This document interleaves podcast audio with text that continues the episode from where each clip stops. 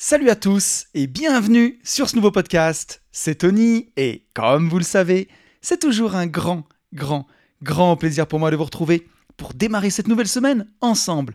Pour tous ceux qui ne me connaîtraient pas et qui me découvriraient aujourd'hui avec ce podcast, je suis lotisseur, marchand de biens, investisseur et je vide mes investissements depuis 2018. Alors au début du podcast, je fais toujours un petit peu de publicité pour les choses que je propose pour vous aider et ça évite euh, toutes les publicités à la con pour des VPN ou je sais pas quoi. Donc ça dure 3 minutes, j'y vais. J'ai écrit un livre qui s'appelle Riche de liberté dans lequel je vous explique comment vous aussi vous pouvez réussir à atteindre votre indépendance financière grâce à la division foncière en faisant des divisions de terrain, des détachements de parcelles jusqu'à faire des lotissements complets. La promesse de ce livre, c'est de pouvoir arriver à dégager chaque année au minimum 50 000 euros de marge pour pouvoir en vivre, pour pouvoir dire ciao patron et passer plus de temps sur ce qui vous plaît vraiment. Ce livre, il est dispo sur notre site www.abinvest.net/boutique ou alors vous allez sur mon Instagram, vous tapez hâte une vie de liberté. Vous allez voir, c'est là où je suis le plus présent. Vous cliquez sur le lien dans ma bio et vous avez vraiment tout ce que je propose. Si vous avez envie d'aller plus loin avec moi, j'ai aussi une formation qui s'appelle Division foncière expert pour apprendre à faire ça ben, plus en profondeur, de façon plus professionnelle. Cette formation est même disponible au CPF. Et vous verrez, je propose plein plein d'autres choses, même une formation qui s'appelle Global Invest, qui reprend bah, toute la façon d'arriver à vivre de ses investissements, de son patrimoine. C'est une formation que je fais en collaboration avec mon pote Yann, mon acolyte, mon, mon alter ego des Gentlemen Investisseurs, mon second podcast qui sort tous les vendredis à 10h. Donc voilà, si jamais ça vous intéresse, vous avez tout sur le lien dans ma bio. Si vous voulez même en voir un petit peu plus de moi, vous pouvez aller sur ma chaîne YouTube où euh, voilà, il n'y a pas que des podcasts, je publie aussi un vlog par semaine et je vous montre mes chantiers de division foncière et tout ce qui va bien. Et on se retrouve tous les 15 jours ensemble dans ce podcast qui s'appelle lui aussi Une vie de liberté et dans lequel on apprend ensemble comment être plus libre, que ce soit dans nos poches. Parce que oui, on va encore en parler aujourd'hui dans, ce podcast. Faut un peu d'argent hein, si on veut profiter de ce que la vie a à offrir. Mais on apprend aussi et surtout comment être libre dans sa tête. Parce que croyez-moi, quand on n'est pas libre dans sa tête, eh ben on n'est pas libre tout court. Et voilà, j'en ai fini avec mon introduction légendaire et je vais commencer ce podcast comme je le fais tous les 15 jours en remerciant tous les gens qui m'ont mis un petit message suite au podcast de la dernière quinzaine. Un grand merci à Hervé, Nico, Clément, Julien, Wendy, David, Jérôme, Delphine, Karim, Vincent, Cyril, Xavier, Nimbus, Guillaume et Antoine. Un grand merci à vous tous, ça fait plaisir, c'est vous qui faites vivre ce podcast, donc euh, bah c'est parfait, continuez. Alors cette semaine, vous n'avez pas été, ceci dit, trop trop inspiré. J'ai pas beaucoup de retours sur le podcast, mais on va avoir le temps d'en parler. On fait le petit point sur les réseaux. On est 1800 sur YouTube. Ça y est, on a passé les 1800. C'est top, hein. on approche des 2000 incroyable. Voilà, cette chaîne YouTube, elle se développe petit à petit, ça me fait vraiment plaisir. Je me donne du mal aussi pour faire euh, des vlogs euh, chaque, euh, chaque semaine où j'essaye de trouver des sujets un peu sympas ou alors je vous montre le quotidien, les visites, les chantiers de division foncière. Ça a l'air de vous plaire, donc je continue. On est 554 sur SoundCloud, on est à 303 notes sur Apple Podcast et nous sommes 6381 sur Insta. Donc voilà, on avance, on avance. Donc merci encore à vous tous qui prenez le temps de liker, commenter. Euh, bah, c'est vous qui faites vivre tout ce petit écosystème, donc ça fait plaisir. Allez, on attaque avec les news de la semaine. Bah, merci déjà à vous tous pour vos retours sur euh, mon nouveau micro comme à Skyrock là. Alors bon, les, les plus perspicaces d'entre vous ont entendu que j'étais un peu près du micro, j'ai eu du mal à me, régler et on entend un peu les peu et les be quand euh, ça pète dans les oreilles. Donc euh, vous me direz cette semaine, je pense que je sais pas si j'ai trouvé le réglage parfait, mais à mon avis, je suis pas mal. Déjà à l'enregistrement, j'ai l'impression que c'est mieux. Euh, je vais revenir aussi sur le Mastermind, voiture de course. Donc bah, ça a eu beaucoup beaucoup de succès.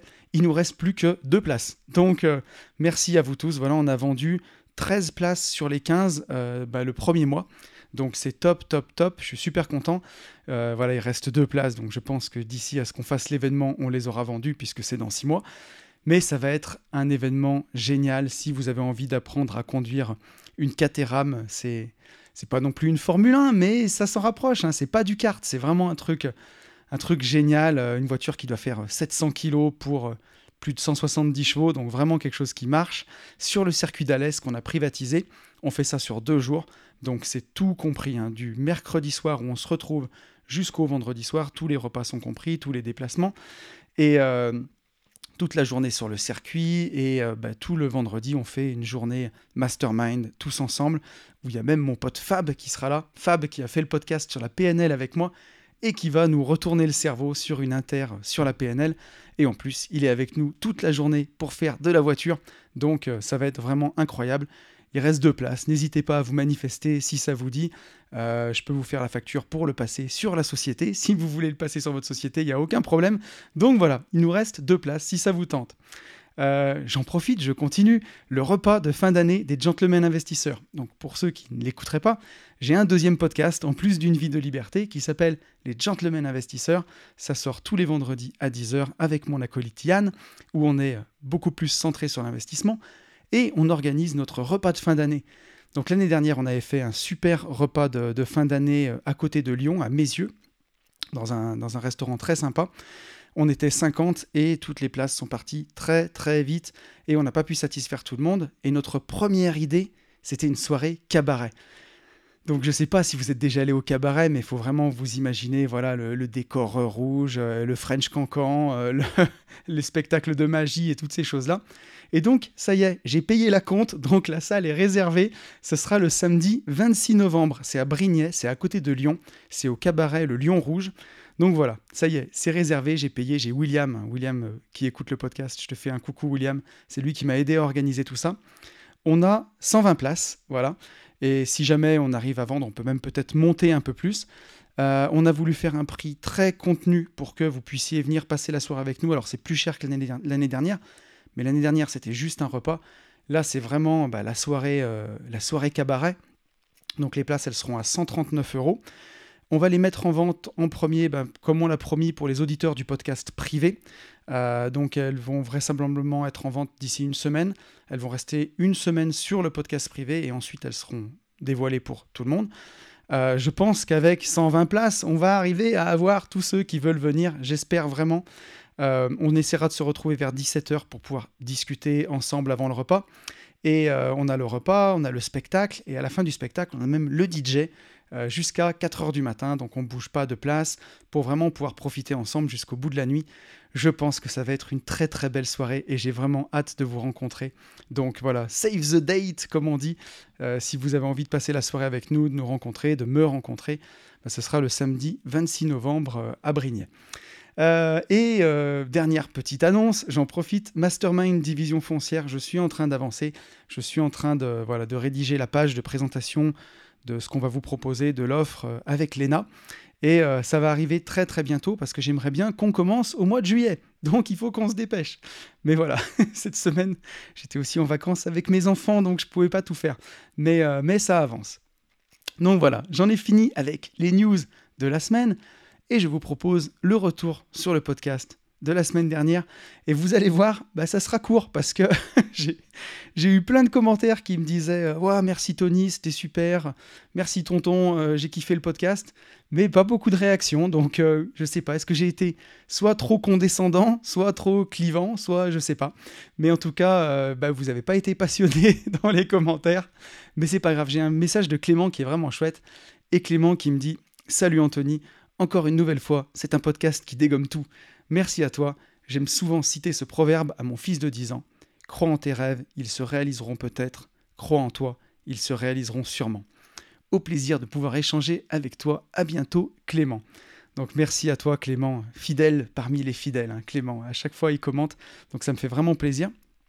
Et je suis content de, de lire ton message parce que c'est tellement vrai en fait que que tu crois en toi, que tu crois que tu puisses réussir ou que tu n'y crois pas et tu penses que ça marchera jamais, bah dans les deux cas, tu as raison en fait.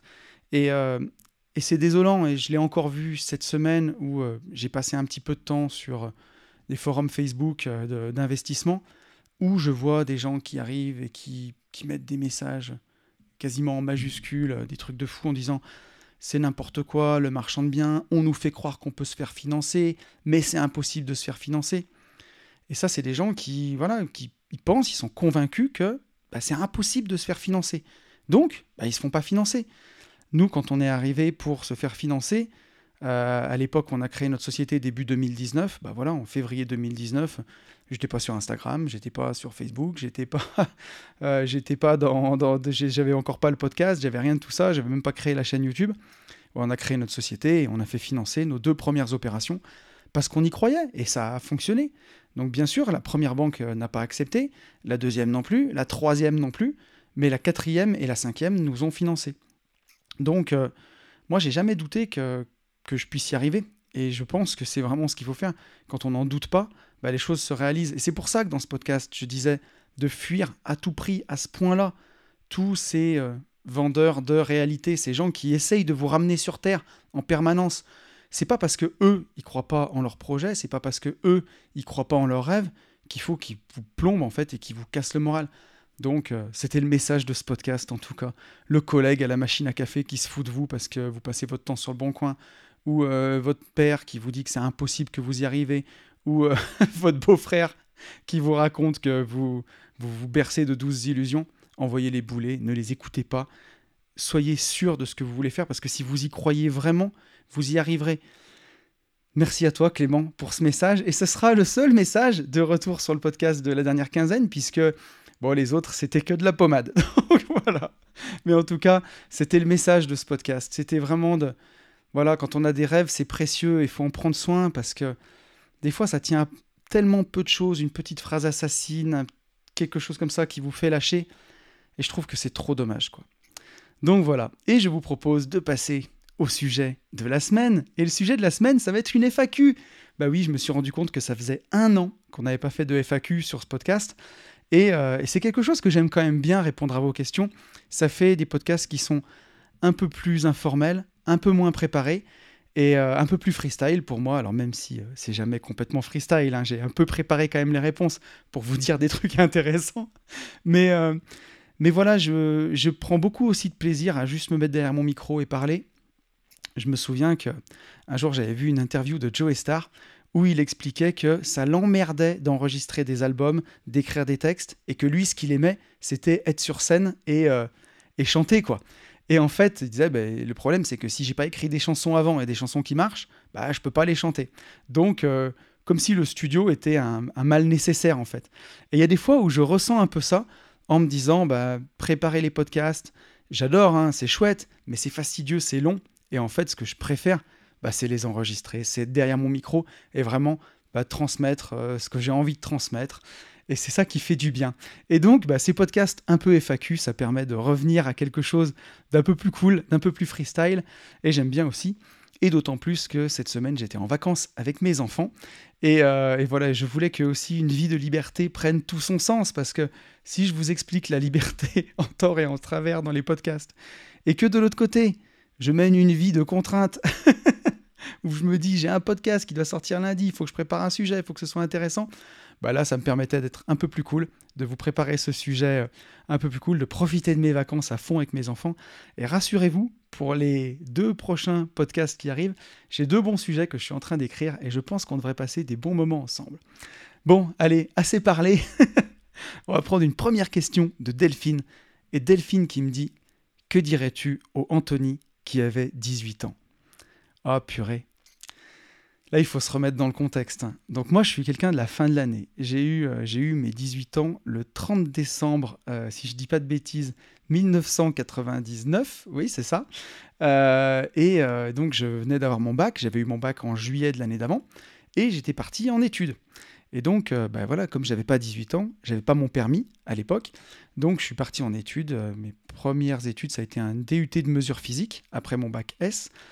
Euh, et, je me rappelle que bah j'étais obligé d'y aller en transport en commun quand la plupart de mes potes, puisque on va dire, on est rentré au mois de fin septembre, donc bah, les, deux tiers des gens avaient déjà eu leur permis, conduisaient, puis à mon époque, il y a 20 ans, quand on avait la chance d'avoir son permis, enfin d'avoir 18 ans, on passait son permis tout de suite. quoi. On n'attendait pas d'avoir 20 ans, 22 ans. On est de la campagne, hein. c'est pas comme les Parisiens euh, qui, qui, attendent parfois un peu plus pour passer leur permis parce qu'ils ont les transports en commun, ils ont l'habitude de vivre cette vie-là, ils n'ont pas besoin de voiture. Nous, à la campagne, on a besoin d'une voiture. Donc, dès qu'on a 18 ans, on passe son permis. Et je me rappelle que je souffrais de ça. Donc, tous les matins, je prenais les transports en commun. Euh, j'avais mon appart pas très loin, mais je mettais une demi-heure pour y aller quand même. Et, euh, et je me rappelle que bah, l'IUT mesure physique, je détestais quoi. Ça ne me plaisait pas. Pourtant, j'adore les sciences, mais c'était, c'était, en tout cas, ça ne me plaisait pas. C'était trop, trop pratique, je sais pas. Et je commençais à sentir venir la carotte aussi parce que je voulais faire une école d'ingénieur au départ, mais comme j'avais pas tout de suite le niveau, bah, je suis parti en DUT. Et euh, le DUT, c'est une formation qui est professionnalisante, donc qui est censée nous former à un métier. Et euh, en cours, le prof de communication nous avait dit voilà, bah, l'IUT, c'est professionnalisant, vous allez pouvoir être laborantin après, vous allez pouvoir travailler euh, dans des labos, dans des entreprises. Et le salaire moyen en sortie de DUT, c'était 1400 euros à l'époque. On venait juste de passer à l'euro, donc 1400 balles.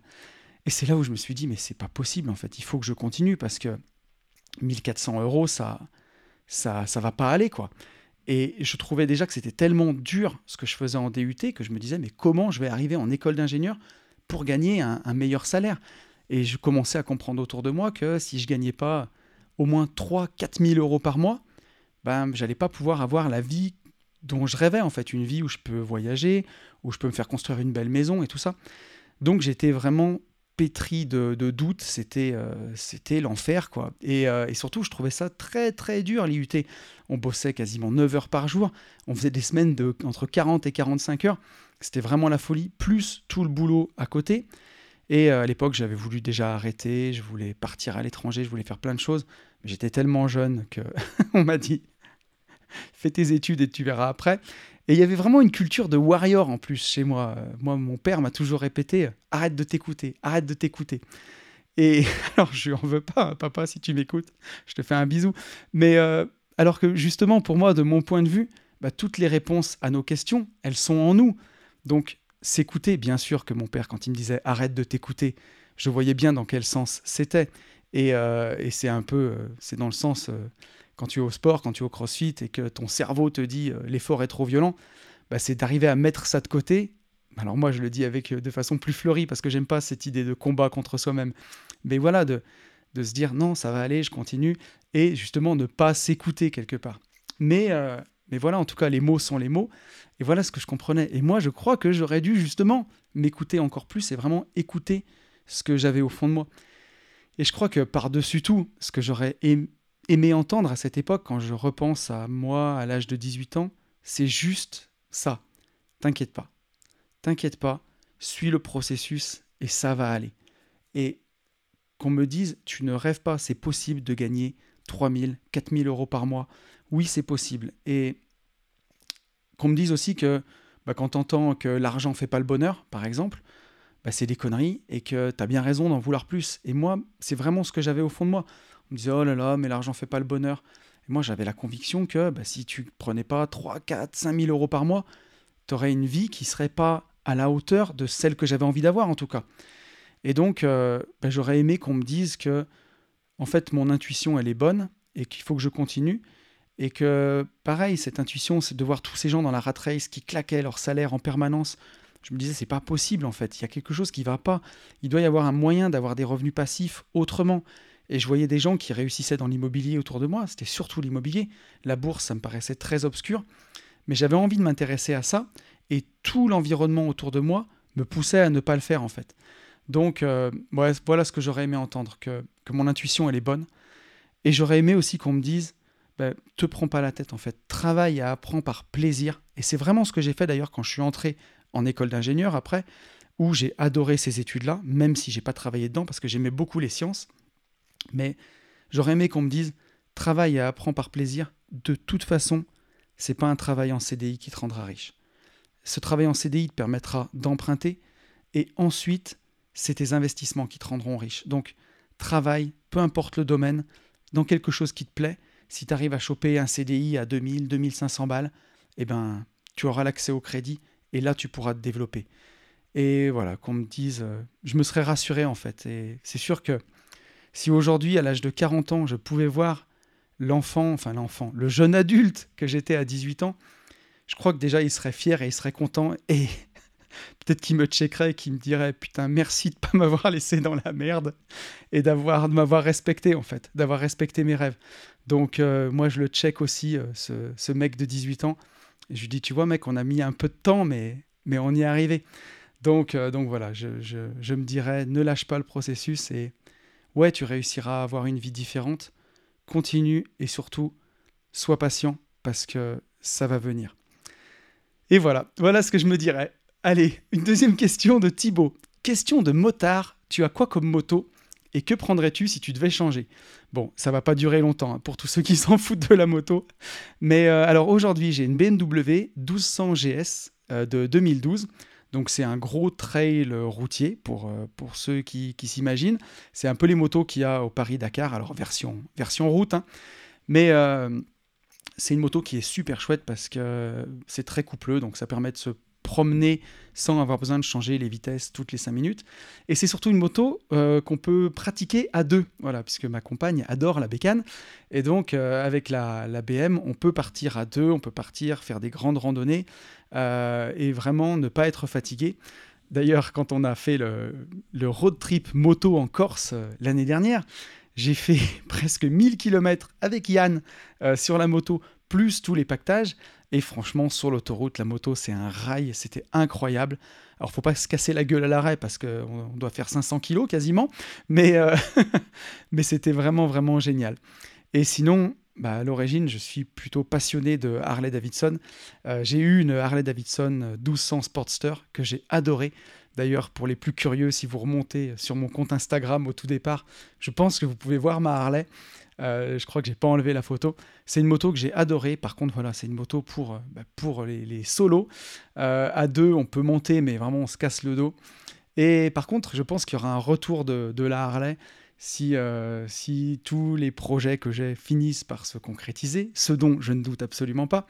Je pense que je prendrai peut-être une deuxième moto à côté, plus pour bah, tourner autour de chez moi ou aller voir les chantiers quand c'est pas trop loin. J'aime beaucoup les Royal Enfield. Donc ça, c'est des motos anglaises qui ont été produites en Inde pendant des années, qui sont encore produites. C'est des très très vieilles motos. Euh, la conception n'a quasiment pas changé depuis 50 ans. Alors bien sûr, ils sont passés à l'injection directe et à toutes ces choses-là modernes, mais le, look de la moto est toujours à l'ancienne. C'est des motos qui sont pas très chères, qu'on touche autour de 2000 euros, 2500 euros. Euh, un moteur de 400 cm3, ça monte que jusqu'à 110 km/h, mais c'est incroyable comme bécane. Et euh, bah, j'ai parcouru le Sri Lanka et l'Inde sur cette moto, donc ça me fait des bons souvenirs. Et euh, là, on est en train de faire construire nos bureaux avec Benjamin, et je me vois bien aller faire le trajet maison-bureau en Royal Enfield. Je trouve ça vraiment, vraiment cool. Ou alors sur une Harley Davidson, un 48 pour, pour ceux qui connaissent. C'est vraiment des motos qui me, qui me font kiffer. Donc euh, pourquoi pas avoir deux motos par la suite avant que le minimalisme ne me reprenne et que je n'en garde plus qu'une. Mais, euh, ça pourrait être une, une, belle idée. Donc voilà pour la question moto. On a une question de Lara. Lara qui me dit As-tu déjà envisagé d'acheter un bien à l'étranger? Pardon. Alors euh, oui, j'ai déjà envisagé ça. la première fois, c'était en 2013. Je suis parti à Miami. J'ai fait une semaine à Miami et euh, bah, c'était comme dans mes rêves, c'était fantastique. C'est vraiment un endroit que j'ai beaucoup, beaucoup aimé. Il y a beaucoup, il y a plusieurs facettes à Miami. Hein. Il y a la facette euh, vraiment jet set, euh, l'argent et tout. Et il y a une facette aussi beaucoup plus familiale quand on est en famille. C'est vraiment un coin qui est, qui est sympa. Bien sûr, quand on s'égare pas dans les coins qui craignent. Mais, mais il y a beaucoup de choses à faire en famille. C'est vraiment très, très chouette. Et bah, à l'époque, on sortait tout juste de la crise des subprimes de 2008 et il y avait de très bonnes affaires à faire là-bas.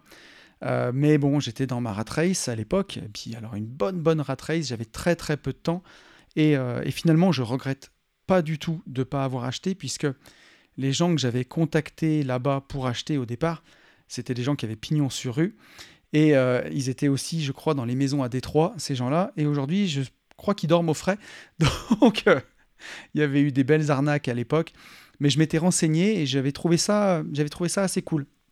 Après, Miami, c'est quand même loin. Et euh, ce qui m'a ramené aussi sur Terre, c'est que j'ai un de mes investissements qui est en France et qui est à 450 km de chez moi, qui est dans le Var, qui est dans le sud. Euh, c'est une maison avec deux appartements à l'intérieur. Et, euh, et, voilà, et dès qu'il y a le moindre problème sur cette maison, aujourd'hui j'ai mis en gestion, donc je suis beaucoup moins embêté. Mais avant, bah, c'était tout de suite pour moi des contrariétés de me dire ah, il y a quelque chose qui ne va pas, il faut que je planifie un aller-retour. et puis voilà, 450 km, bah, ça prend une journée hein, pour faire l'aller-retour, passer quelques heures sur place et revenir. Donc je trouve que c'est pas en tout cas, c'est pas mon gros kiff d'avoir de l'immobilier loin de chez moi. C'est pas quelque chose qui me plaît. Mais, mais ces derniers temps, euh, alors juste pour cette maison, euh, il y a vraiment un caractère sentimental aussi. Euh, c'est une maison que j'avais fait construire en 2012. C'était ma résidence secondaire au départ. Aujourd'hui, c'est plus un invest, mais, mais c'est une maison que j'aime beaucoup. Donc voilà, je la garde malgré tout parce que c'est à 400, 400 km de chez moi. Mais pour tous mes autres investissements, je préfère que ce soit euh, dans un secteur de 20, 30, 40 km où euh, on peut s'y rendre en une heure maximum au cas où il y ait euh, le moindre problème. Et dernièrement, au mastermind qu'on a organisé au Maroc, au mastermind IMO, Business et MMA, j'ai rencontré Amani, donc Amani qui écoute le podcast, je te salue si tu m'écoutes, qui a investi dans une start-up qui est à Dubaï et qui récemment a acheté un appartement à Dubaï. Et donc on en a beaucoup parlé au séminaire et euh, bah, j'ai trouvé ça assez cool, surtout qu'elle a des rentabilités qui sont vraiment pas mal. Elle est entre 12 et 14% si je dis pas de bêtises. C'est des appartements qu'on peut payer même en crypto-monnaie. Donc c'est dingue, j'ai trouvé ça dingue. Et, euh, et, je me suis dit, bah, pourquoi pas un jour, surtout que j'ai visité Dubaï en 2018. Et euh, alors, je suis pas l'ultra fan de Dubaï, mais encore une fois, j'ai retrouvé un peu ce que j'avais retrouvé à Miami. Il y a à la fois d'un côté le bling-bling, mais de l'autre côté, il y a toutes les activités qu'on peut faire en famille. Je dis pas que j'y vivrai parce que ça manque un peu de verdure pour moi, mais j'ai trouvé ça sympa. Puis il y a un petit côté invest aussi. Et encore une fois, euh, on n'est plus à l'ancienne où euh, on achetait un bien immobilier, on le gardait 50 ans. Ça peut faire quelques années. Euh, et, c'est quelque chose qui me plairait. Pourquoi pas un jour acheter un appartement à Dubaï Je ne l'avais pas du tout envisagé. Et en discutant avec Amani, je me suis dit que ça pouvait être quelque chose d'assez cool. Donc voilà pour répondre à ta question, Lara. On a une question de Maël. Maël qui me demande quels sont les business immobiliers à reprendre? Et entre parenthèses, il me donne des exemples agence IMO, diagnostic, conciergerie. Alors, ce que je te dirais, Maël, en premier, c'est en fait, quel est ton but avec ça? Est-ce que ton but, c'est toujours la liberté financière? Ou est-ce que c'est de te créer ton propre job? Et attention, hein, là-dedans, il n'y a rien de mal. Moi, j'ai été entrepreneur de travaux publics pendant 12 ans, j'ai eu mon entreprise, et euh, c'était pas du tout la liberté financière. C'était plutôt que je m'étais créé mon propre job, au moins j'avais pas de patron, et c'était déjà quelque chose d'assez fantastique, mais, euh, mais ce n'est pas les mêmes objectifs que, que la liberté financière. Euh, après, dans les business que tu m'as cités, par exemple, tous les, tous les business ne, peuvent pas être, euh, comment dirais-je, accessibles de la même façon. Pour une agence IMO, par exemple, si tu veux la reprendre, il va te falloir une carte. Soit une carte T si tu veux faire de la transaction immobilière, soit une carte G si tu veux faire de la gestion. Euh, ensuite, pour les diagnostics et la conciergerie, c'est des business qui sont beaucoup plus accessibles. Les diagnostics, moi, je trouve que c'est un très bon business. Euh, je connais quelqu'un qui fait ça, qui gagne très bien sa vie, euh, puisque voilà, tu as un petit peu de matériel à acheter, des spectromètres, des choses comme ça pour détecter le plomb. mais à côté, bon, tu échanges forcément toujours ton temps contre de l'argent, puisque tu fais tes diags. Mais c'est quand même vraiment bien vendu et tu n'as pas de charge à part ta voiture, ton ordinateur et ton matériel, mais euh, c'est pas du matériel qui est coûteux. C'est pas comme ce que je faisais dans les travaux publics, par exemple, hein, où tu es sans cesse en train d'acheter des pelleteuses, des camions, des tuyaux, et où tu as énormément de charges. Là, tu factures plutôt bien et, euh, tu as des charges assez faibles. Donc, je trouve que c'est un bon business, le diagnostic. Et euh, la conciergerie, moi, c'est pas mon truc, hein, parce qu'il y a trop de gestion humaine, de personnel pour les ménages. Euh, et, pour en faire un petit peu et pour en avoir fait beaucoup, moi j'étais beaucoup beaucoup confronté à l'absentéisme par exemple, et là il faut souvent gérer dans l'urgence, donc c'est pas des business que, que je kiffe. Euh, et il y a aussi le fait que j'ai 40 ans et qu'à 40 ans, je crois que j'ai plus envie de m'emmerder avec ça. Mais, mais par contre, quand on est jeune et quand on a de l'énergie, je trouve que c'est des bons business, la conciergerie. Pourquoi pas? Après, voilà, il faut le faire comme il faut. Euh, moi qui suis euh, plutôt de l'autre côté euh, du, du, loueur Airbnb, une fois j'ai mis en conciergerie, j'ai été déçu, donc il faut vraiment faire ça, faire ça bien. Mais voilà, à voir quel est ton, quel est ton but. Est-ce que c'est reprendre un business le rembourser, le développer, le revendre après, et auquel cas tu vas y passer du temps, mais tu auras un retour sur investissement, ou c'est juste te créer ton propre job pour plus avoir de patron? Voilà vraiment ce qu'il faut que tu définisses. Et en tout cas, dans les business immobiliers que, tu m'as cités, moi, je me dirigerais plutôt vers le diagnostic, comme ça. Et, euh, et, sinon, si on en est vraiment sur les business immobiliers autres que tu m'as cités, pour moi, le meilleur, bien entendu, c'est de faire du marchand de biens. Alors oui, il faut un apport au départ en marchand, mais ensuite, euh, quel bonheur. Enfin, quand on a réussi à développer son réseau, moi je trouve que c'est un métier qui est fantastique parce que voilà, j'ai pas écrit riche de liberté pour rien. Pour moi, c'est un métier de, liberté.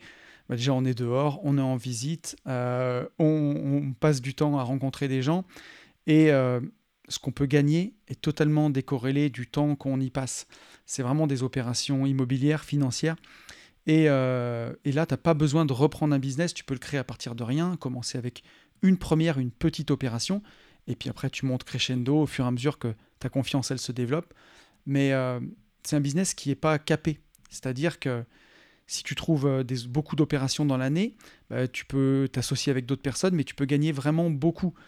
Agence immobilière non plus, c'est pas capé si tu arrives à développer, à prendre plusieurs agents IMO avec toi. Bon, là aussi tu peux gagner beaucoup pour la conciergerie ou le diagnostic, forcément, à un moment, tu vas être limité par ton temps. En conciergerie, tu ne peux pas prendre 50 maisons ou 50 appartements, sinon ça sera fait n'importe comment. Il y a forcément un moment où tes revenus vont bloquer. Ce qui n'est pas vraiment le cas en marchand de. Bien sûr qu'il y a un moment où ça va bloquer, mais c'est quand même vraiment très très haut. Donc euh, voilà, plutôt vers quoi je me dirigerai. Euh, on a une question très intéressante de Nils, Nils euh, avec qui je parle pas mal sur Insta, et qui me dit la liberté est-elle une course sans fin? Voir ton train de vie actuel à 100 km/h. Donc ça, c'est une question très intéressante. Alors, je vais te répondre de, deux façons. Ben, d'une certaine façon, oui, c'est une course sans fin. Mais peut-être pas dans le sens où tu l'imagines. C'est pour ça que qu'on va développer. Je ne pense pas que ce soit la course pour devenir indépendant financièrement qui, qui soit une course sans fin. C'est plutôt la résultante en fait. Quand on a atteint l'indépendance financière, c'est peut-être là que la course sans fin elle commence. Alors c'est pas la même course sans fin que le hamster qui court lui sans fin dans sa roue de, rat race. C'est encore autre chose. Et justement, pour bien te répondre à cette question, pour bien répondre, je pense qu'il est nécessaire de revenir à la pyramide des besoins de Maslow. Donc euh, Maslow, vous l'avez peut-être sûrement fait si vous avez fait une seconde économique comme moi, ou si vous avez fait un bac éco. Mais euh, c'était un psychologue, Maslow, qui a, vécu euh, dans les années 50, et en tout cas qui a publié ses travaux dans les années 50, et, et qui a théorisé en fait les besoins humains dans cette pyramide. Et cette pyramide, à sa base, donc, il y, a, cinq niveaux selon Maslow. Le tout premier niveau, la base, le socle de la pyramide, c'est nos besoins physiologiques. Donc ces besoins-là, c'est les besoins qui sont liés à la survie de, l'être humain, en fait, en tant qu'individu, à la survie de l'espèce. Donc pour la plupart des individus de notre époque moderne, ces besoins-là sont quand même euh, assouvis. Donc les exemples, ça va être euh, manger, dormir, euh, voilà, se vêtir, avoir un toit sur la tête. Donc ça, c'est le premier niveau. Si déjà on n'a pas ça, c'est la première chose, le premier besoin qu'on va chercher à satisfaire. Manger, dormir, se vêtir. Ça paraît tomber sous le sens. Hein. Euh, le deuxième niveau de la pyramide de Maslow, c'est le besoin de sécurité qu'on va ressentir.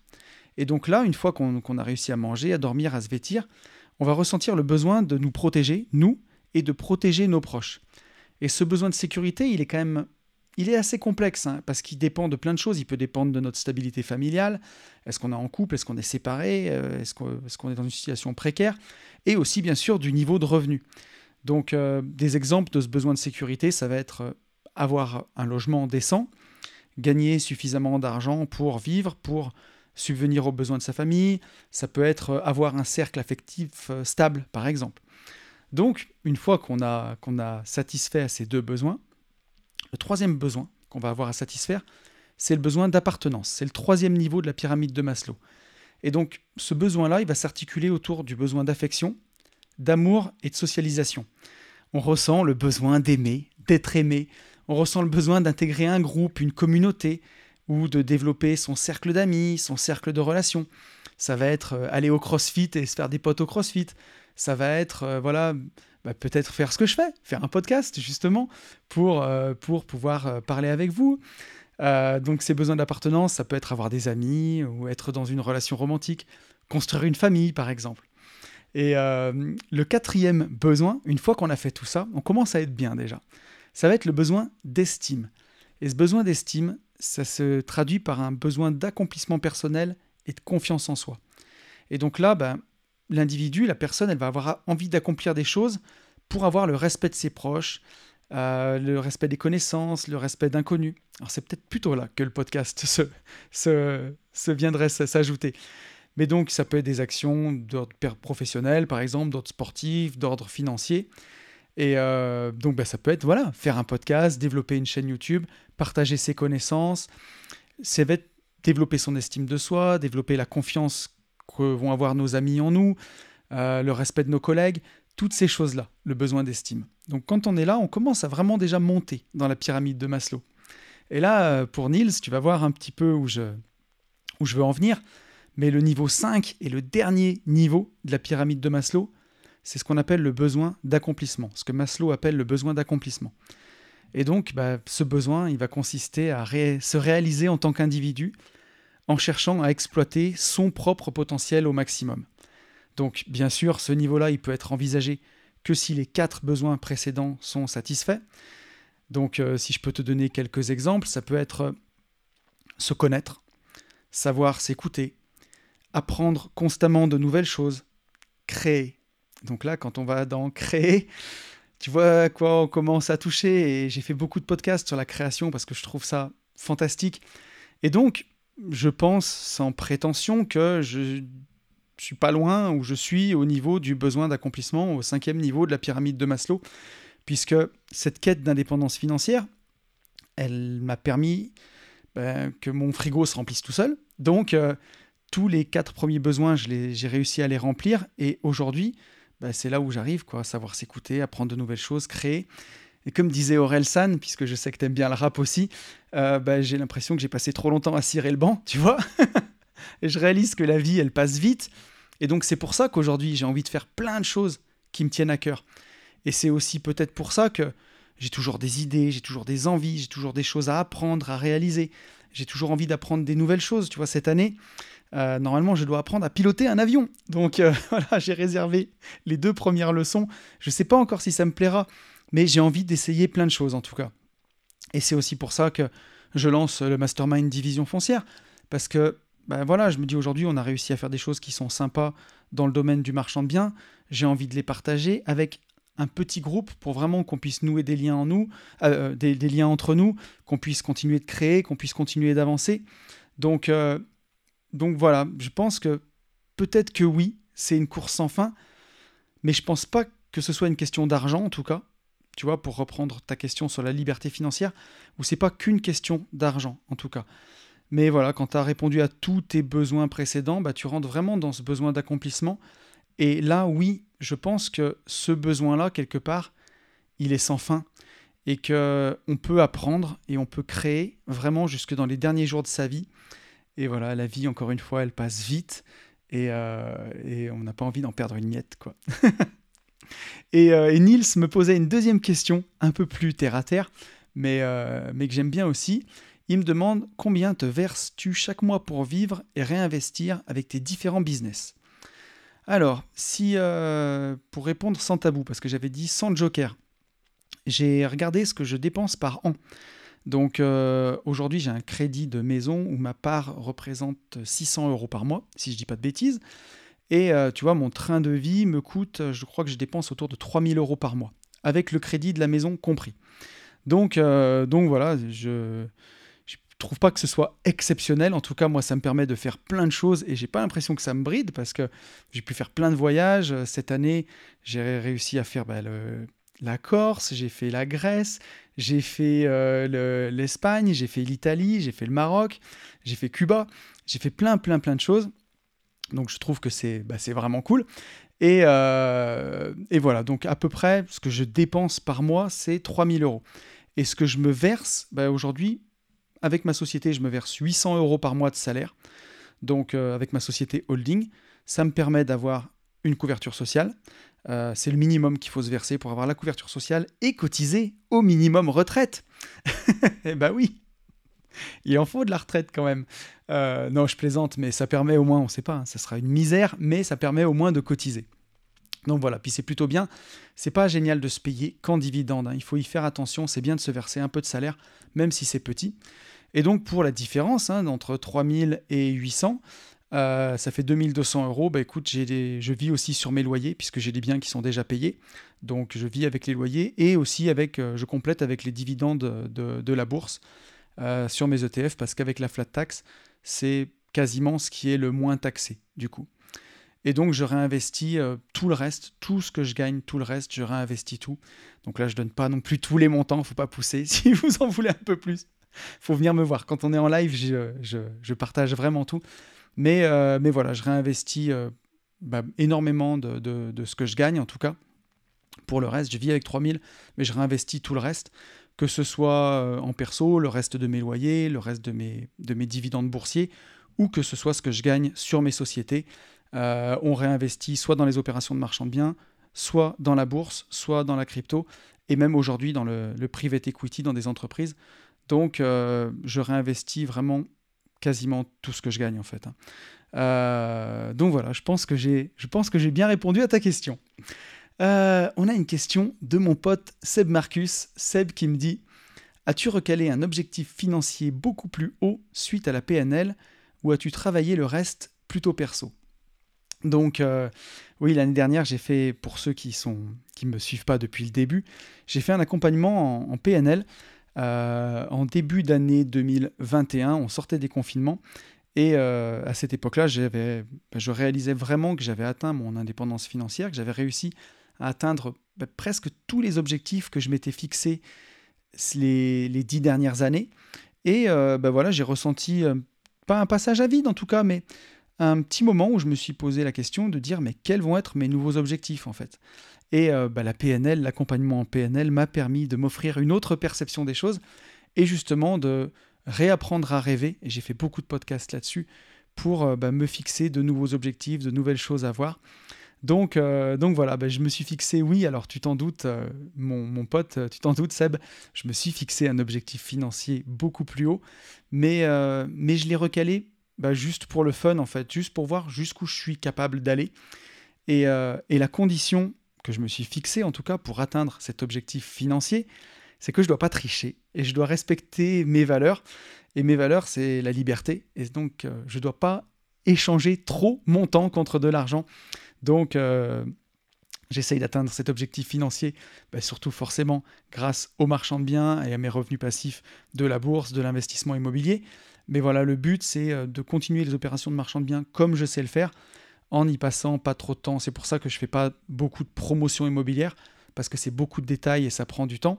Je sais que je pourrais atteindre cet objectif financier beaucoup plus vite si je me mettais à faire de la promotion, mais euh, bah, je passerais tout mon temps euh, à construire des immeubles et à être à l'arrière d'entreprise, enfin au cul des entreprises et tout ça. Et c'est tout ce que je veux pas en fait. Je veux pouvoir avoir mon temps pour pouvoir partir avec mes enfants, pour pouvoir voyager, pour pouvoir ben, partager aussi du temps avec la communauté. Avoir du temps simplement, par exemple, pour faire ce mastermind division foncière qui me fait kiffer. Euh, donc euh, voilà, je, sais que je suis capable d'atteindre cet objectif, mais euh, je dois le faire à ma manière. Et bien sûr, je me suis fixé aussi des nouveaux objectifs perso, tu vois, notamment bah, passer mon brevet de pilote. Et, ce qui a changé avec la PNL, c'est dans la façon dont j'ai présenté mes objectifs chaque année, en fin d'année, je rédige mes objectifs pour l'année. Donc il y a les objectifs pro, les objectifs perso, les objectifs business. Et, euh, ben, le perso, c'était toujours le dernier paragraphe. Ben, cette année, le perso, c'est le premier paragraphe. Et ensuite, il y a tous les autres. Donc tu vois, dans, la présentation de mes objectifs, ben, j'ai inversé les choses et euh, les objectifs perso sont tout en haut, en premier. Et ensuite, il y a le reste des objectifs business. J'ai décidé de tu vois, changer ma perception des choses pour... Euh, pour remettre ces objectifs perso un peu plus haut parce que ben, j'avais tendance aussi à les bâcler et à me concentrer que sur le business. Donc, euh, donc voilà, je, travaille à la fois le perso et aussi à la fois les objectifs financiers, même si, euh, tu vois, aujourd'hui, c'est plus pour le fun, pour voir jusqu'où je suis capable d'aller, plutôt que de m'en faire une maladie, quoi. Euh, on a une question de BTS 325 euh, qui me dit le statut LMP n'est pas dérangeant, même si on reste dans la rat race en CDI pour garder ses revenus. Euh, alors le statut LMP, c'est loueur meublé professionnel, en opposition avec le statut LMNP, qui est loueur meublé non professionnel. C'est le premier statut euh, qu'on a quand on fait du meublé. Ensuite, quand on en a beaucoup plus et quand euh, les revenus dépassent nos revenus du travail, bah là, on va passer LMP. Donc, moi, c'est un statut que j'aime pas beaucoup. Alors, le LMNP, c'est une niche qui est super. Après, le LMP, c'est pas mon truc. Je vais vous dire pourquoi. C'est parce que c'est pas assez stable en fait. Euh, aujourd'hui, l'impôt des sociétés, quand on a une société à l'impôt sur les sociétés par exemple, une SAS, une SARL ou même une SCI à l'IS, la fiscalité a tendance à descendre. Elle a démarré à 33%, euh, le, taux de l'impôt sur le revenu, et aujourd'hui, euh, cette année, on arrive gentiment à 25%, donc ça a toujours tendance à descendre. Alors que la fiscalité de, de, de ces régimes-là, du LMP, du LMNP, elle a plutôt toujours tendance à monter et surtout elle n'est pas stable dans le temps, ça bouge tout le temps. Et quand on va prendre des crédits sur 20 ans, sur 25 ans pour des biens, nous ce qu'on a envie c'est de savoir à quelle sauce on va être mangé sur le long terme et on ne veut pas que les régimes y changent tous les 4 matins. Après il y a quand même un gros avantage sur le, LMP, c'est que à la revente, il y a une exonération de plus-value long terme à partir de 5 ans de détention. Donc, quand on possède du LMP, le meilleur moment pour vendre, c'est entre 5 et 7 ans c'est quand même assez intéressant. On peut faire des belles culbutes. Après, voilà, euh, les inconvénients, bah, c'est ce régime peu stable, c'est un peu hybride. Et pour moi, autant passer en société, quitte à acquérir les biens soi-même, les louer à sa société. Il y a pas mal de choses qu'on peut faire. Mais euh, moi, je suis pas un grand fan du, statut LMP, surtout qu'il y a beaucoup de gens qui étaient LMNP, qui se sont retrouvés LMP du jour au lendemain avec peut-être six mois pour se mettre euh, d'accord quand la loi a changé il y a deux ans. Donc c'est des frayeurs qu'on n'a pas envie de se faire. Et justement, quand on est en société, euh, à l'IS, bah, les choses sont stables. On peut vraiment faire des beaux montages en holding pour faire remonter l'argent dans la holding, créer une belle holding patrimoniale. Voilà, c'est plus comme ça que je vois les choses en tout cas. On a une question de Jérôme. Jérôme qui me dit Faire un achat de résidence principale pour achat-revente ou achat d'un bien locatif pour un premier achat. Donc par quoi on commence? Alors, si vous écoutez tous les coachs d'Internet, bah, ils vont vous dire bien sûr qu'il ne faut pas être propriétaire parce que vous allez déglinguer votre capacité d'endettement et qu'il vaut mieux rester locataire et acheter un bien immobilier locatif. Moi, j'ai pas fait ça du tout. Euh, moi, j'ai une mentalité paysanne. Je viens du massif central. et pour moi, avoir un toit sur la tête, c'est la base. Donc euh, bah, la première chose à faire, c'est de se mettre un toit sur la tête. Donc pour moi, oui, il faut acheter sa RP. Bien sûr, il ne faut pas s'envoyer en l'air. La première RP qu'on achète, allez pas vous mettre au taquet à 33% d'endettement. Mais pourquoi pas s'acheter un petit studio quand on démarre dans la vie, ou un appart, une petite maison, quelque chose où, oui, ce ne sera pas la maison de vos rêves, ce ne sera pas l'endroit où vous allez finir vos jours.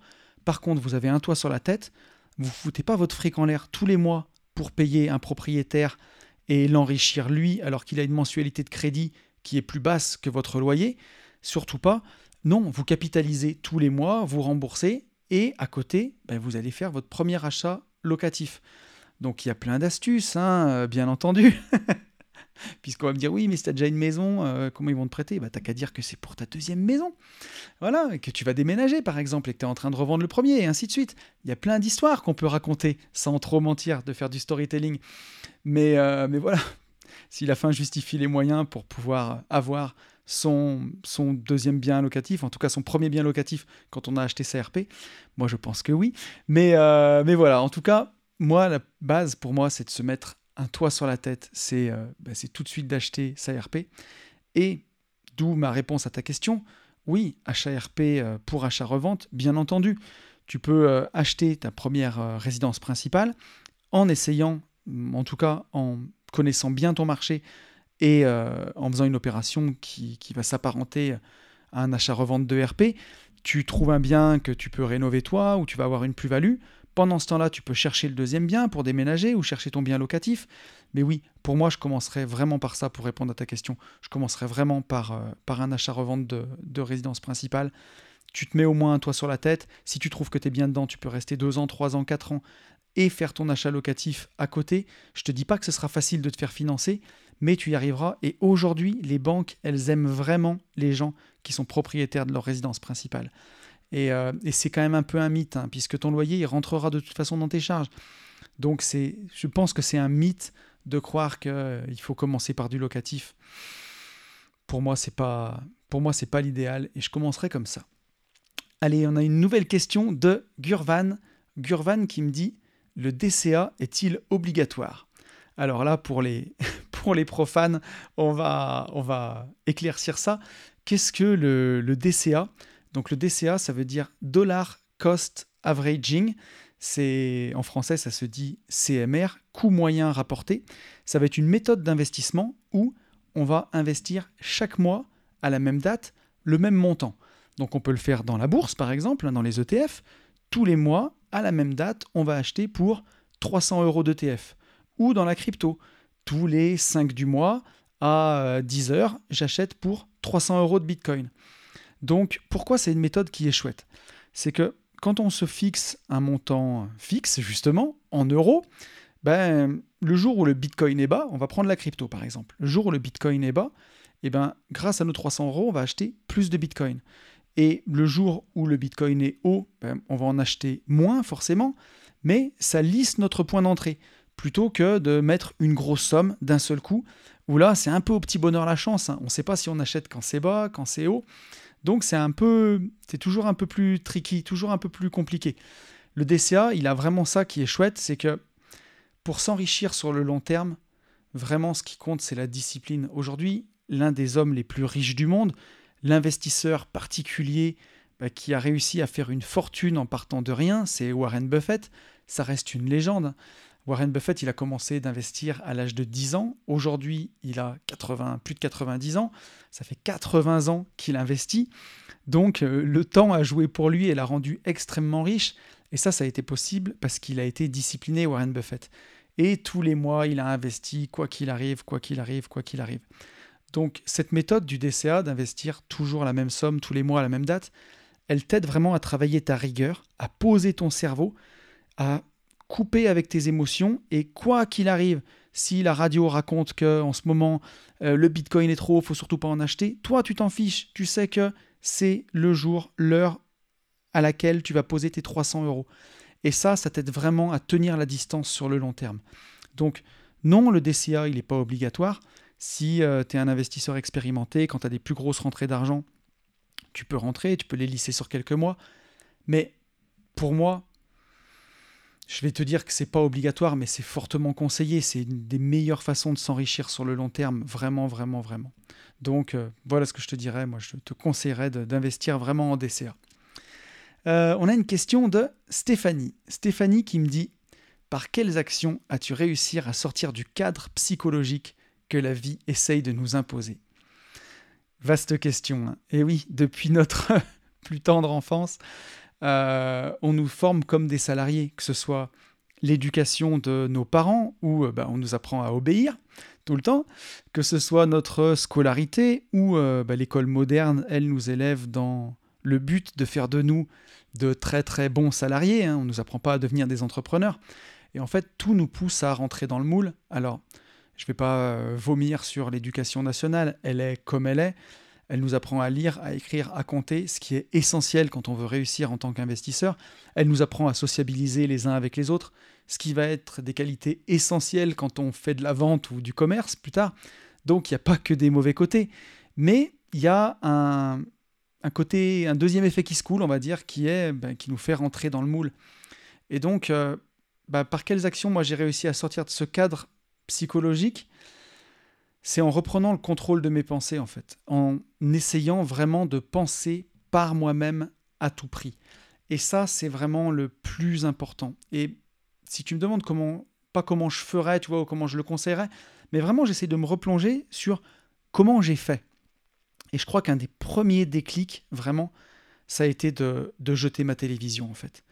Euh, j'ai plus de télévision depuis 2000 si je dis pas de bêtises, ça doit faire plus de 7 ans maintenant. Et, euh, le jour où, euh, je peux encore la raconter, cette histoire, hein, pour, pour ceux qui l'ont zappé, mais un jour, euh, je suis rentré du boulot Et mes deux filles étaient gardées chez mes parents, donc c'était en 2015. Elles avaient 5 et 7 ans. Elles n'étaient pas gardées chez mes parents d'ailleurs, elles étaient gardées chez moi, et ma maman était venue garder mes enfants. Et elles étaient toutes devant TPMP, et il y avait Mathieu Delormeau, si je dis pas de bêtises, qui était en train de se faire remplir son slip avec des pattes par quelqu'un d'autre. Et quand je suis arrivé et que j'ai vu ça, et j'ai vu mes enfants regarder cette merde, je suis allé à la cuisine, j'ai pris un ciseau et j'ai coupé le câble d'antenne en deux. Donc euh, voilà, comme ça au moins, on avait toujours une télé, mais on ne pouvait plus regarder les chaînes. Et, euh, et depuis que j'ai fait ça, je pense que vraiment ce formatage, parce que avant je mettais quand même beaucoup la télé en fond sonore tout le temps, et, euh, et je pense que c'est une des premières actions pour te permettre de récupérer le contrôle de tes pensées. Et euh, j'aime même te dire autre chose, c'est que j'ai passé un petit peu de temps dans ma maison du Sud, euh, en vacances. J'étais en vacances avec mes filles cette semaine. Et comme la maison est louée en LCD, dans cette maison, j'ai une télévision. Et euh, on l'a allumé un peu un moment pour, bah, pour regarder. Je voulais voir un petit peu. Ça faisait longtemps que je n'avais pas vu la télé. Donc, et puis mes enfants, je les ai une semaine sur deux, vu que je suis séparé, elles ont la télé chez leur maman. Bah oui, je peux pas. je peux pas enlever la télé là-bas quand même. Faut pas pousser. Mais, euh, mais, euh, mais en tout cas, elles ont, elles ont mis la télé à un moment et je suis tombé sur. Ça n'a pas duré longtemps. Je vais, je vais t'expliquer pourquoi, Stéphanie. J'ai vu une publicité. J'ai cru que c'était une parodie et je voulais pas croire que ce soit vrai. Je crois que c'est quelqu'un qui vient payer sa révision auto et je sais pas quoi. Et en fait, la, la, la femme, elle plonge sa main à l'arrière d'elle et elle sort la peau de son cul, en fait, la peau des fesses. Alors, pour ceux qui ont une télévision, je pense que vous allez vous marrer parce que vous avez dû la voir, cette pub. Elle dit Ah, bah ça coûte vraiment la peau des fesses. Et là, elle sort et, tout le monde, en fait, ça fait une file de gens qui attendent avec euh, de la peau de cul dans les mains, quoi. Mais c'était incroyable. Et je me suis dit C'est pas vrai, en fait, c'est une parodie. On est, on est sur quelle chaîne? Est-ce que c'est un sketch? Est-ce que c'est quelque chose? Et en fait, non, c'était vraiment une vraie publicité. Et je me suis dit Mais avec le recul, moi, de 7 ans sans télévision, Bon, on l'a éteint tout de suite, la télé. J'ai dit, c'est pas possible, les enfants, on peut pas regarder de la merde autant, c'est pas possible. On va mettre un film, on va faire quelque chose où on sort de la maison, mais on regarde pas ça. Mais je me suis dit, c'est pas possible, quoi. C'est pas possible. La pub, ils prennent vraiment les gens pour des demeurés, pour des cons. Moi, quand je regarde ça, je me sens insulté, en fait. J'ai l'impression qu'on me traite de blaireau. C'est, c'est incroyable. Donc, ma première action, je te dirais, pour sortir de ce cadre psychologique que la vie essaye de nous imposer, ce cadre, il est par toutes ces merdes de publicité, par le journal télévisé, par BFM en continu, par tout ça.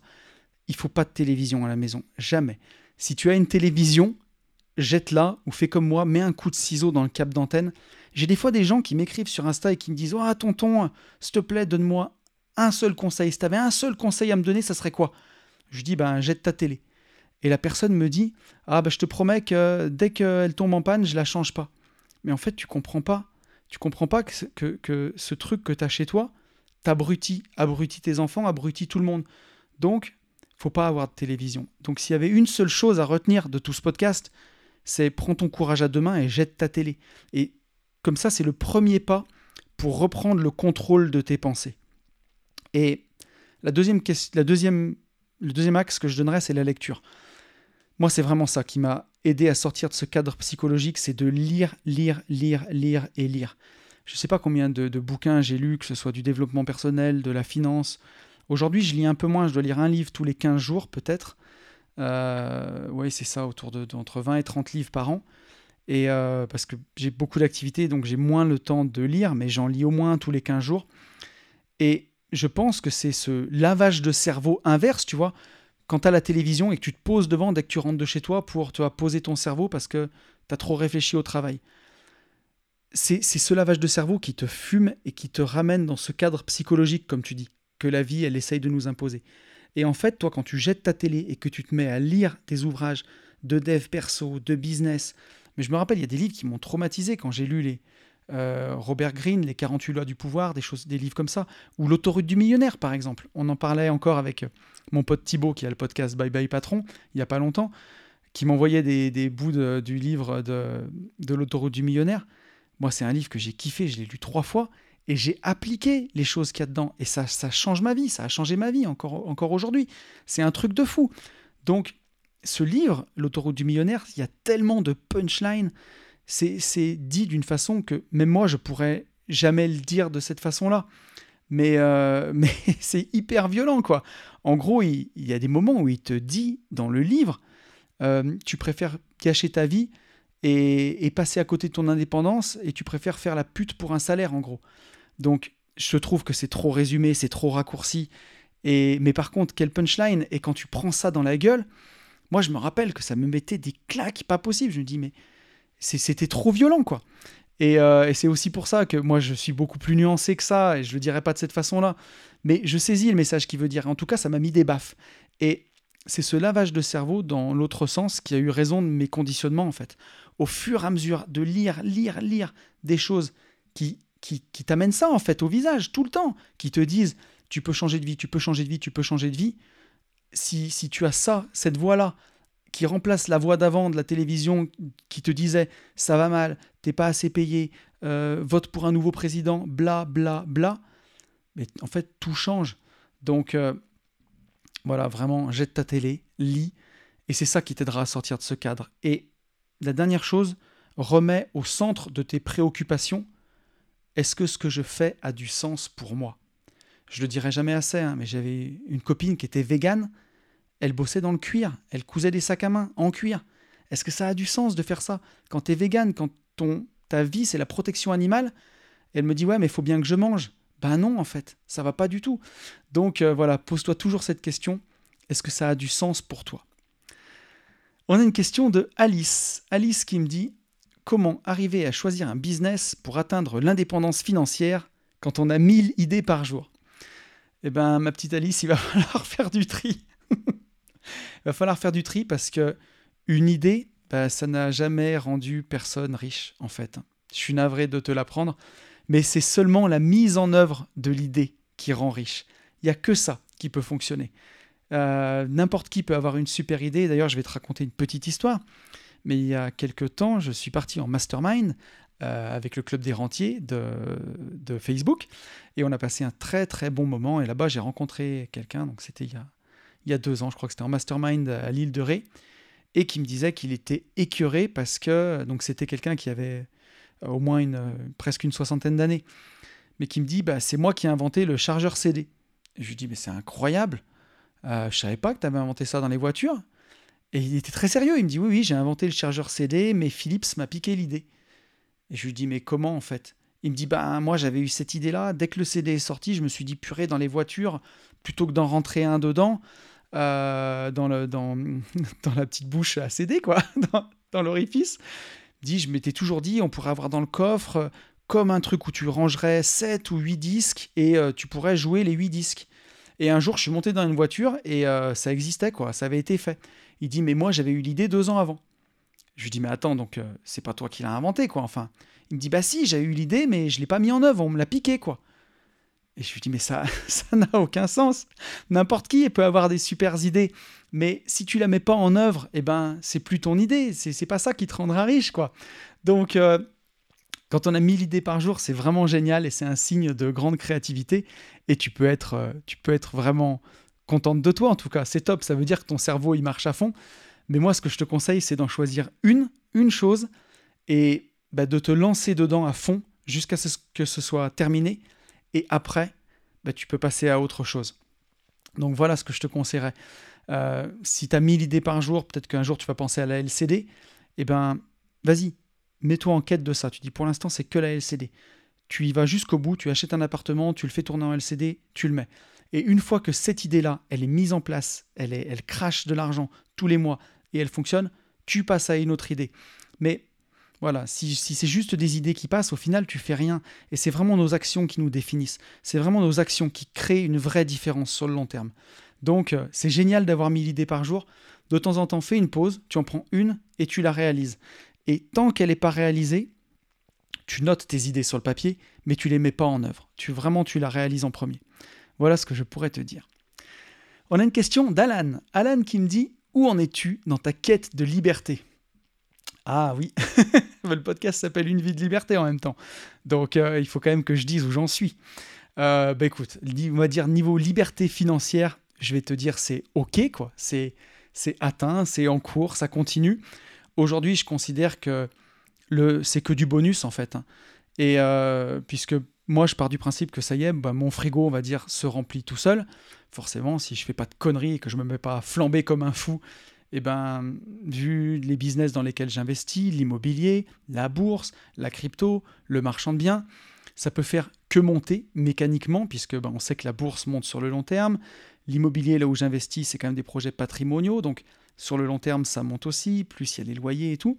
Donc, si je fais pas de bêtises, et surtout que aujourd'hui je réinvestis quasiment tout ce que je gagne, donc je continue de faire travailler cette liberté financière.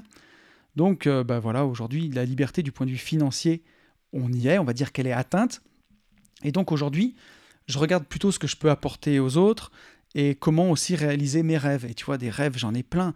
Euh, je disais tout à l'heure apprendre à piloter un avion, je veux visiter le Japon. Euh, j'ai plein d'autres idées. Un jour, je sais pas, j'aimerais bien jouer dans un film, par exemple. Tu vois, j'ai plein de, rêves à, accomplir.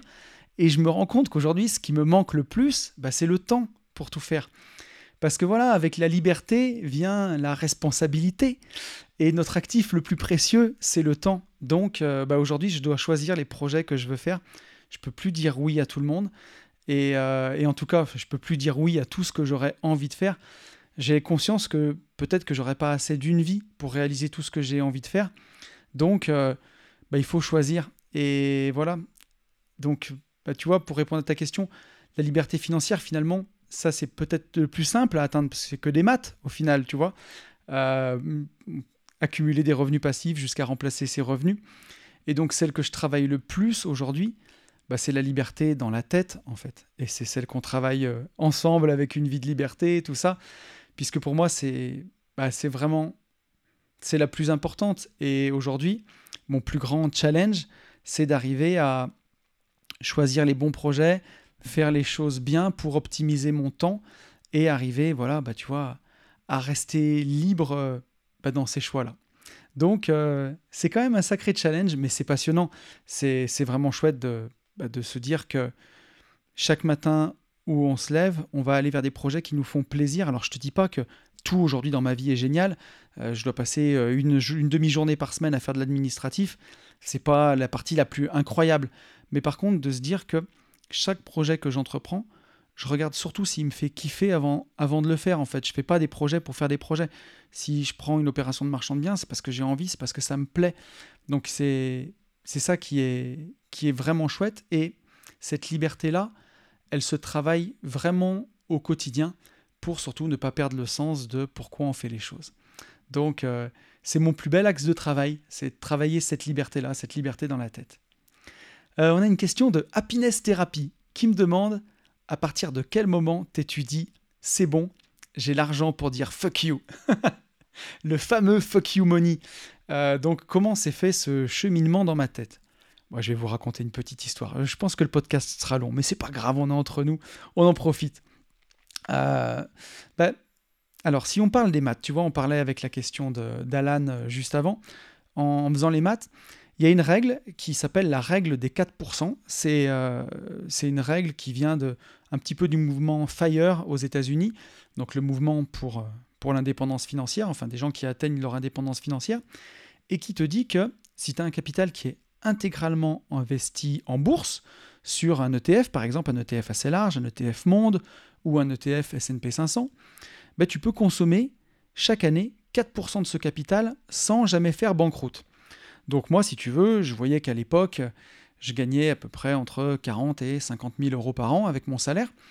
Et donc je me disais, bon, ben, règle des 4%, pour être vraiment bien, il faut que, entre ce que j'ai investi en bourse, mon capital immobilier, sans même parler des loyers, la valeur de mes biens immobiliers moins les crédits, mon patrimoine euh, net, soit autour de 1 million d'euros, pour être bien. Voilà, il faut que j'atteigne le million. Donc, euh, c'est quelque chose que j'avais fait. Donc, euh, donc, dans les calculs, je le savais. Je me disais, ben voilà, aujourd'hui, j'ai remplacé mon salaire, c'est arrivé, le million, c'est atteint. Donc, en théorie, dans ma tête, je savais que j'avais le fuck you money depuis au moins, on va dire, 2000, 2016 ou 2017, quelque chose comme ça. Je te le fais, euh, je te le fais de façon spontanée. Et bah, j'ai travaillé en famille, dans une entreprise de travaux publics, on travaillait tous euh, ensemble. Et euh, pour moi, c'était aussi une grosse part du challenge qui a été bah, d'arriver à ne plus travailler en famille, parce que malgré tout, c'était une, très très belle aventure. Et euh, aujourd'hui, je me suis lancé avec Benjamin, donc d'une certaine façon, je suis toujours en famille, mais je travaille avec mon papa, ma tante, mes oncles, et aller voler de ses propres ailes et dire aux gens avec qui on a travaillé pendant 12 ans, qui sont sa famille, qu'on a envie d'autre chose, c'était peut-être pour moi ce qui était le plus difficile en fait. Et, euh, et donc, bah, la façon dont ça s'est fait, donc j'ai vraiment réalisé qu'un jour j'avais ce fuck you money. C'est. on va parler d'une histoire. Euh, j'ai quitté la Rat Race fin 2018 et en fait jusqu'à même trois mois avant de partir, j'étais pas sûr de partir parce que voilà j'avais dit à mes associés, à ma famille que j'allais m'en aller, mais euh, émotionnellement c'était quand même pour moi difficile de quitter tout le monde, même si le boulot me plaisait de moins en moins, c'était de plus en plus dur et j'avais vraiment envie, j'avais atteint mon indépendance financière et j'avais envie de me lancer dans de nouveaux projets. Et pour mon associé, Benjamin, c'était acté. Voilà, lui, il m'a dit Tu fais comme tu veux, arrête de tourner autour du pot. Moi, fin décembre, je m'en vais, fin décembre 2018. Et je lui ai dit Écoute, moi, je ferai peut-être six mois de plus pour, pour aider encore un peu. Voilà, il me dit Mais non, il faut que tu décides vraiment. La vie passe vite, il faut qu'on y aille, quoi. Donc, euh, donc, on en était dans cette réflexion-là. Et un jour, j'ai euh, un de mes salariés qui devait faire un transfert de, de mini-pelle, c'est-à-dire emmener une mini-pelle d'un endroit à un autre, et il s'est trompé de chantier. Donc ne me demandez pas comment. Et à l'époque, je jouais au théâtre, c'était un samedi, et euh, il m'appelle et il me dit Tony, j'ai fait une connerie. Et à l'époque, j'étais dans les loges, j'étais en tenue, je jouais un homme d'affaires, j'étais en costume. J'étais, c'était à 7 h du soir, j'étais à 1 heure de monter sur scène. Il me dit Tony, j'ai fait une connerie. Je dis Qu'est-ce que tu as fait? Il me dit Je me suis trompé de chantier quand j'ai emmené la mini-pelle. Euh, il y a une personne qui est sortie, on s'est battu. Et en fait, euh, mon salarié s'était battu avec euh, un coloti d'un lotissement voisin. Et en fait, l'altercation était vraiment forte. Et euh, il y a eu des points de suture, il y a eu des arrêts de travail. Donc ça a été quand même quelque chose de très très compliqué. Et la personne en question, d'ailleurs, avait une caméra sur sa maison. Donc j'ai pu voir toute l'action de A à Z. Et c'était un chauffeur avec qui j'avais déjà mis un avertissement parce qu'il était assez sanguin et, assez bagarreur. Et donc, quand je l'ai eu au téléphone, je lui ai dit Bah écoute, euh, tu, connais la sanction, tu as déjà eu un avertissement, moi aujourd'hui j'attends ta démission. Il m'a dit Mais il n'y a pas de problème, j'assumerai et lundi matin tu auras ma démission. Et en fait, le lundi matin, il est arrivé en bombant le torse. en plus, c'était un rugbyman qui dépassait à peu près d'une demi-tête. Et euh, il voulait plus démissionner, il m'a tenu tête. Euh, il m'a même menacé à l'époque devant Benjamin, devant mon père, devant d'autres chefs d'équipe de l'entreprise. Et c'est là où je me suis vraiment dit dans ma tête, mais euh, en fait, je suis pas obligé de subir ça, quoi. Et je me suis dit, mais j'ai, voilà, mon argent, mes revenus passifs sont équivalents à mon salaire, voire même plus élevés. Pourquoi je subis encore des trucs comme ça? Et en fait, c'est, si tu veux savoir la vérité, c'est vraiment à ce moment-là où je me suis dit, mais en fait, j'ai le fuck you money. Si je veux, je pars maintenant, quoi. Je m'en fous. Alors bien sûr, j'allais pas le faire puisque j'avais euh, mes associés et toute cette histoire familiale.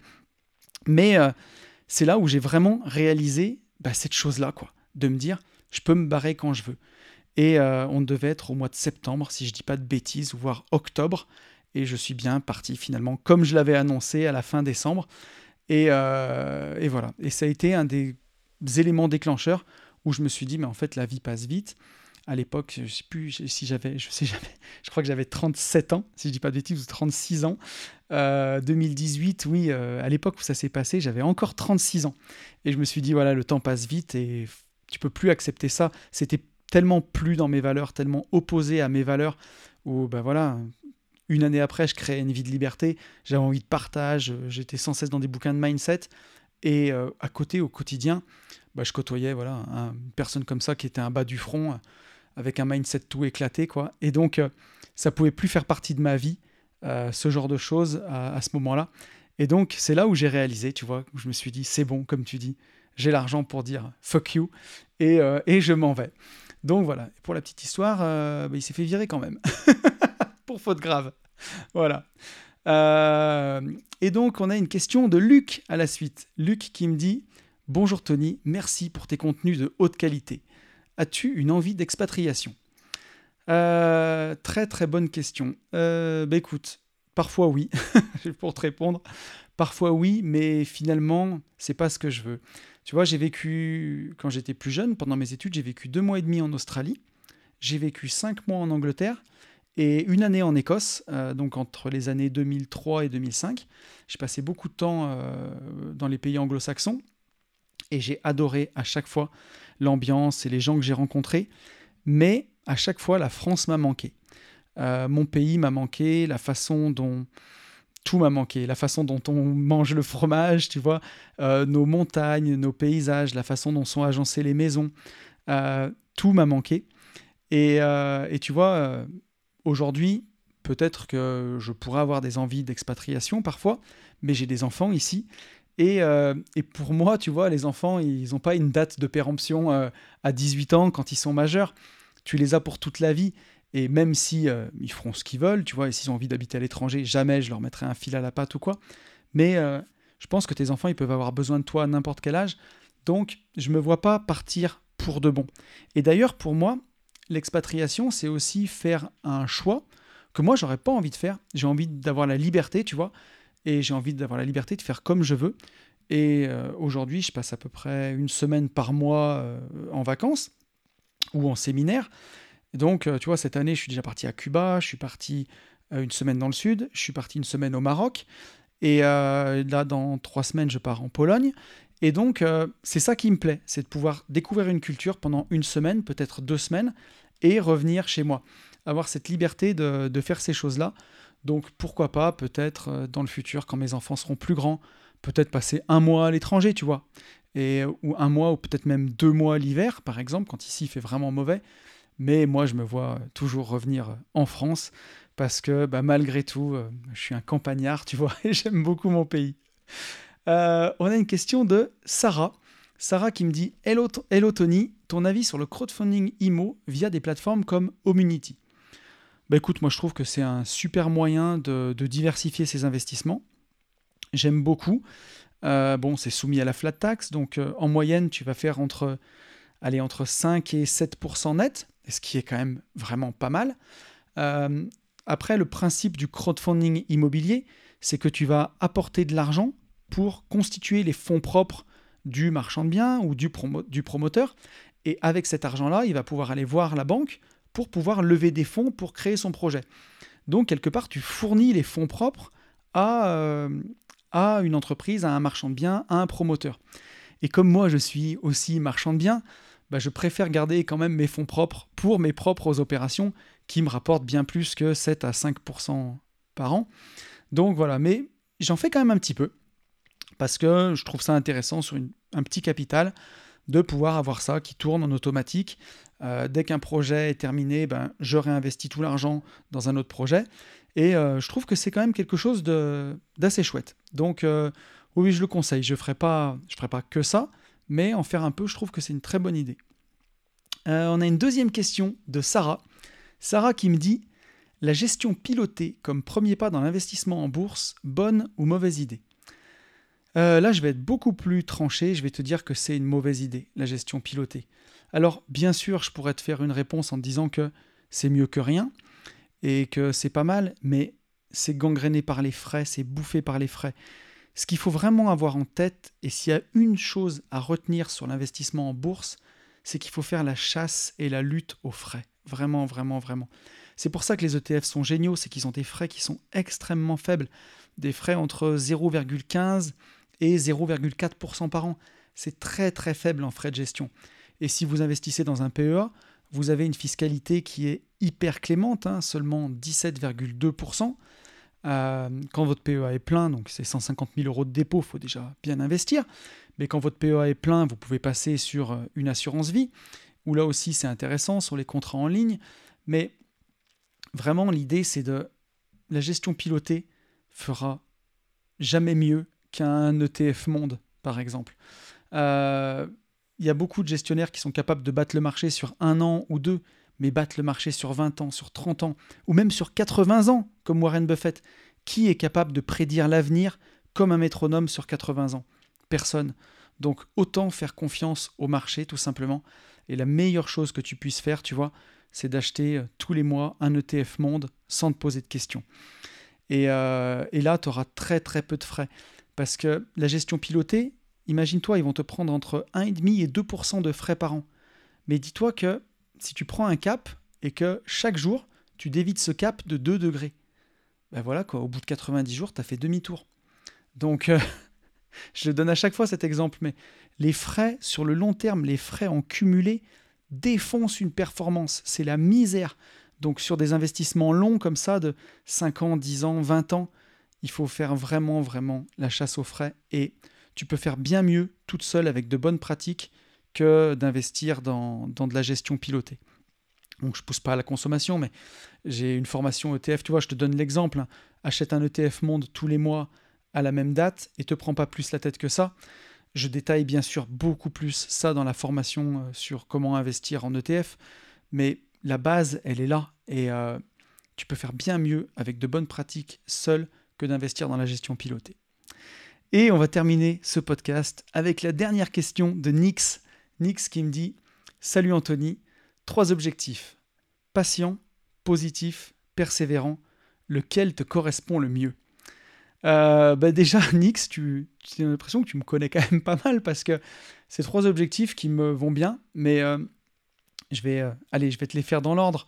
patient, oui, je pense qu'on peut dire que je suis patient parce que j'ai mis 12 ans pour atteindre mon indépendance financière et j'ai réussi et, et, je suis toujours aujourd'hui patient parce que quand on fait de l'immobilier, que ce soit du marchand de biens ou de l'immobilier locatif, bah, il faut être patient. Et je pense que c'est une vraie qualité euh, de savoir être patient. Alors bien sûr, ça ne veut pas dire attentiste, hein.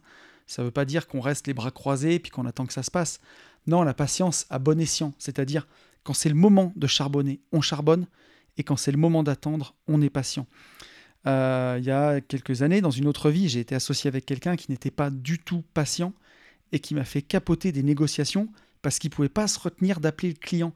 Et dans une négociation, il y a des silences qui ont toute leur importance. Quand on laisse passer euh, trois jours avant de rappeler quelqu'un, c'est parce qu'il y a besoin de laisser passer ces trois jours. Et cette personne, qui j'étais associé, passait son temps à harceler le client. Puis un jour, je l'avais eu et je lui dis bah, écoutez, euh, qu'est-ce que vous pensez pour le chantier? Vous nous le donnez? Vous ne nous donnez pas?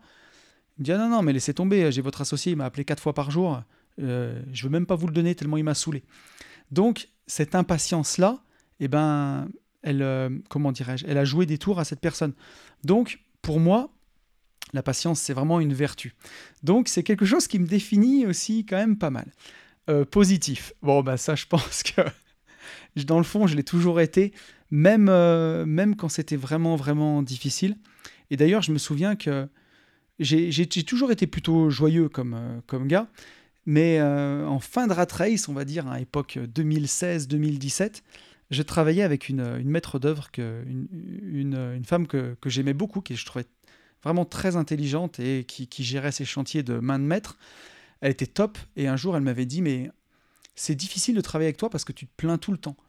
Et moi, je voyais l'estime que j'avais pour elle et du coup je me suis dit mais quelle image elle a de moi? Elle a l'image de quelqu'un qui se plaint tout le temps. Et je me rappelle que ça m'avait fait mal parce que je m'étais dit, j'aurais préféré qu'elle me dise, bah, euh, j'aime bien travailler avec toi parce que, je sais pas, moi, tu gères bien tes chantiers, tu sais bien faire. Non, tout ça, c'était acté. Elle savait que je travaillais bien, mais ce qu'elle retenait, c'était que j'étais quelqu'un qui se plaignait, qui n'était pas très positif. Et je me suis dit, mais qu'est-ce qui s'est passé dans ma vie pour que je devienne cette personne-là, quoi? Et peut-être que même euh, avec ces, mots qu'elle a eus à cette époque, elle a contribué à ma prise de conscience et où je me suis dit, mais en fait, j'ai pas envie d'être cette personne-là. J'ai pas envie de donner cette image-là de quelqu'un de, bah, de négatif ou qui se plaint. Et je sais que ça m'a aussi aidé à, changer.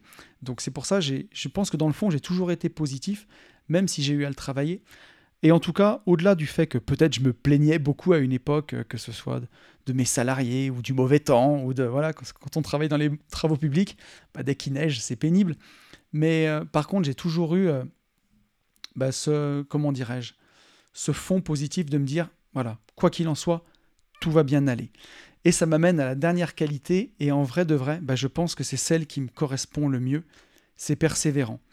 Et, euh, et, tu vois, cette qualité-là, c'est peut-être pas la première à laquelle on va penser le plus, mais je pense que c'est celle qui fait vraiment la différence au final, parce que dans tout mon parcours, je crois que c'est, c'est vraiment ce qui me caractérise, c'est que j'ai jamais supporté qu'on me dise non, jamais supporté qu'on me dise que c'est pas possible, Et jamais supporté qu'on me dise que j'y arriverais pas.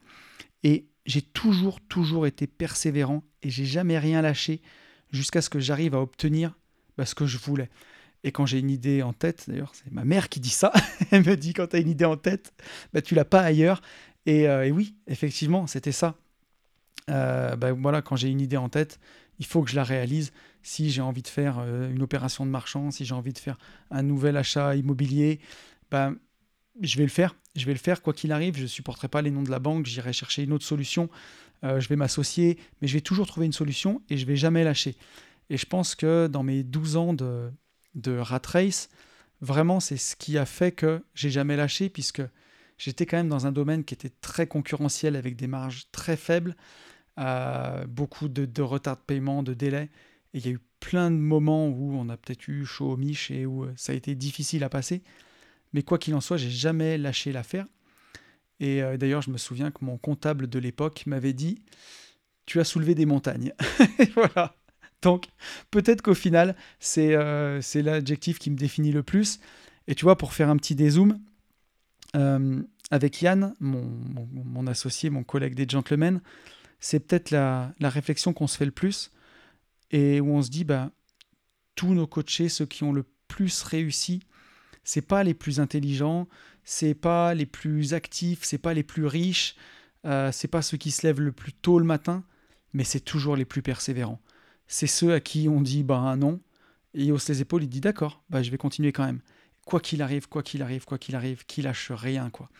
Et euh, là, j'étais, j'étais dans le sud, j'ai pu rencontrer Xavier, un, auditeur du podcast, qui, commente souvent les podcasts, où je lis beaucoup ses messages. Xavier, qu'on avait coaché justement avec Yann hein, dans un J'irai investir chez vous, il y a maintenant un an. Et euh, on a passé du temps, on a fait un petit pique-nique sur la plage avec, euh, avec sa femme Delphine et, les enfants et mon associé Ben. On a passé un excellent moment.